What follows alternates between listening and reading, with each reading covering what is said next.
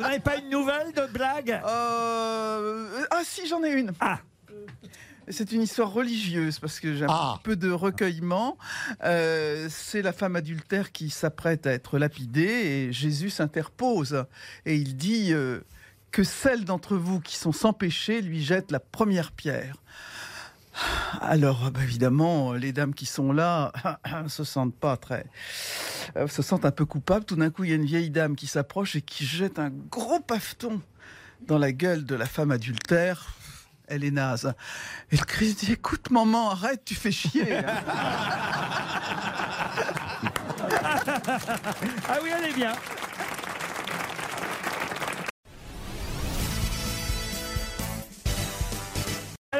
Dernière. Allez, la dernière.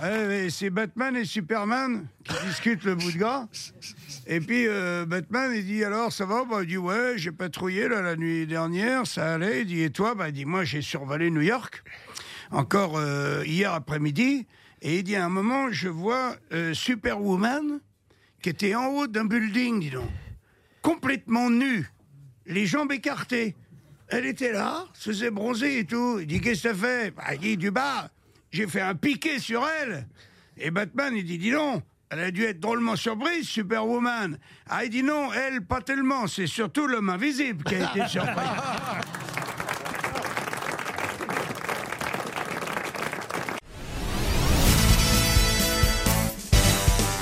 avez une petite histoire, monsieur Bigard? Bien sûr, c'est trois mecs qui viennent de dormir dans une petite tente canadienne. Tu vois, ils sont l'un à côté de l'autre. Et euh, il y en a un, il se réveille, celui de droite, il se réveille, il dit C'est drôle, j'ai rêvé toute la nuit qu'on me caressait le sexe. Et, euh, et celui de, de l'autre côté, il dit, il dit C'est bizarre, il dit Moi aussi, pareil, on me caressait le sexe euh, toute la nuit. Et celui du milieu dit Ah, c'est pour ça et les autres, ils disent, euh, c'est pour ça quoi? Bah dis-moi, j'ai rêvé toute la nuit que je faisais du ski de fond.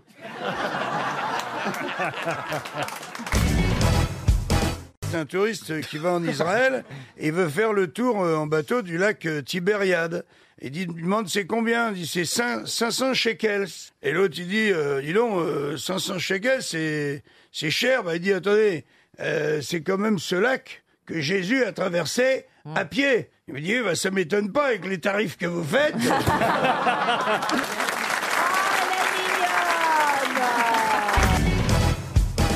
Si un gars il rentre chez lui, il a- sort du bistrot justement, il est déchiré comme un drap de pauvre. Il est pété. Ah, ça déjà, ça me fait rire. Déchiré comme un drap de pauvre. Oui, il est rond quoi. Et euh, il a tout juste le temps de prendre son lit en marche, il se vautre et il meurt. Et il comparait devant Saint-Pierre. Saint-Pierre lui dit Te voilà dégueulasse, saligo, avec tout ce que tu t'es torchonné. C'est pas de purgatoire, l'enfer directement. Et l'autre, il fait Mais mon bon Saint-Pierre, je n'ai pas si que ça. Je, je ne demande qu'à m'amender. Je pourrais pas me réincarner plutôt que l'enfer, comme ça, vous verrez, je peux m'amender. L'autre, il fait réincarner, réincarner. Il prend un grand livre, il regarde, il fait qu'il n'y a pas beaucoup de place. Il tient, en poule. Oh bah pourquoi pas? C'est mieux que l'enfer. Hop, le gars, il se retrouve dans une basse-cour à la cambrousse en train de picorer des graines. Et il picore, et il picore, et il picore, et il picore. Elle est surréaliste, cette histoire. C'est pas fini, c'est pas Ah bah fini. non, on voit bien, Et tout d'un coup, ah, il a mal au ventre. Alors, il dit, tiens, je vais aller voir le coq. Il va voir le coq et il dit au coq, j'ai mal au ventre. Bah oui, t'es une poule, t'as mal au ventre. T'es en train d'ovuler, tu vas faire des œufs. Tiens, pousse, pousse, oh, 10 pouces, pof, un oh, un œuf. Oh, il a encore un peu mal. Pouf, oh, encore un œuf. Un petit peu, pof, troisième œuf. Et à ce moment-là, il prend une grande claque dans la gueule et sa femme lui fait Espèce de saligo, t'es encore en train de chier dans les draps.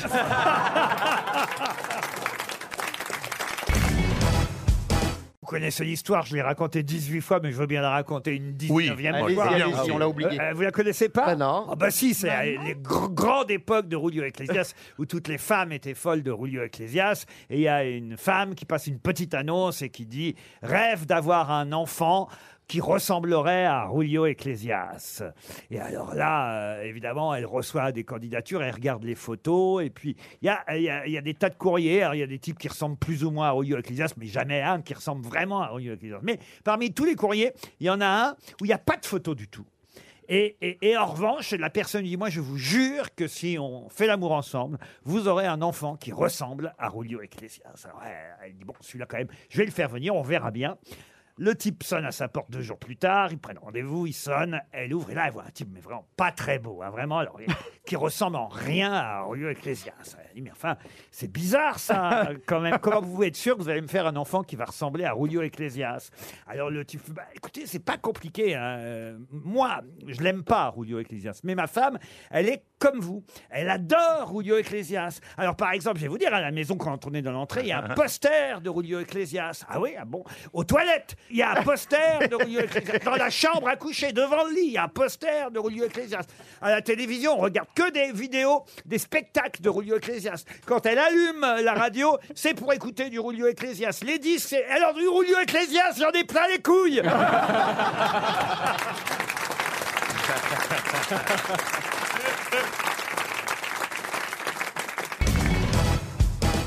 Un dîner avec des gens de la, de la Wehrmacht. Le type parle. J'aime beaucoup ce pays, j'aime beaucoup euh, votre pays, la culture, le- les musées, les, tableaux, le, le cinéma, l'art, tout. J'aime beaucoup la France. Et la femme lui dit Mais écoutez, quand vous serez parti, revenez.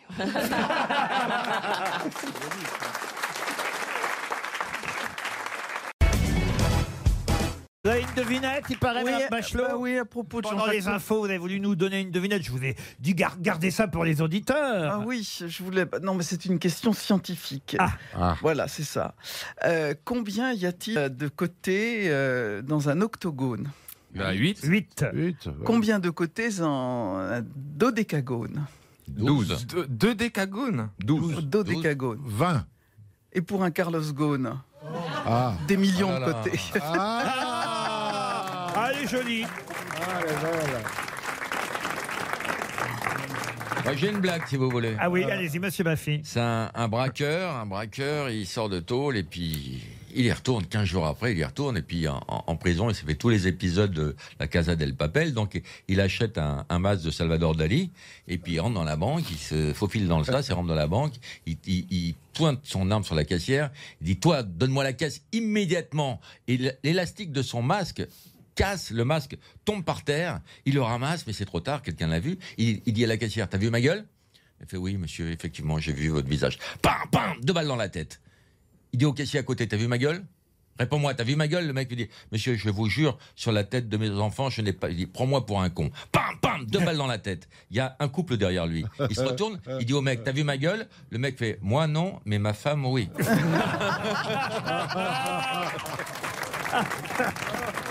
Ah oui, elle est bien.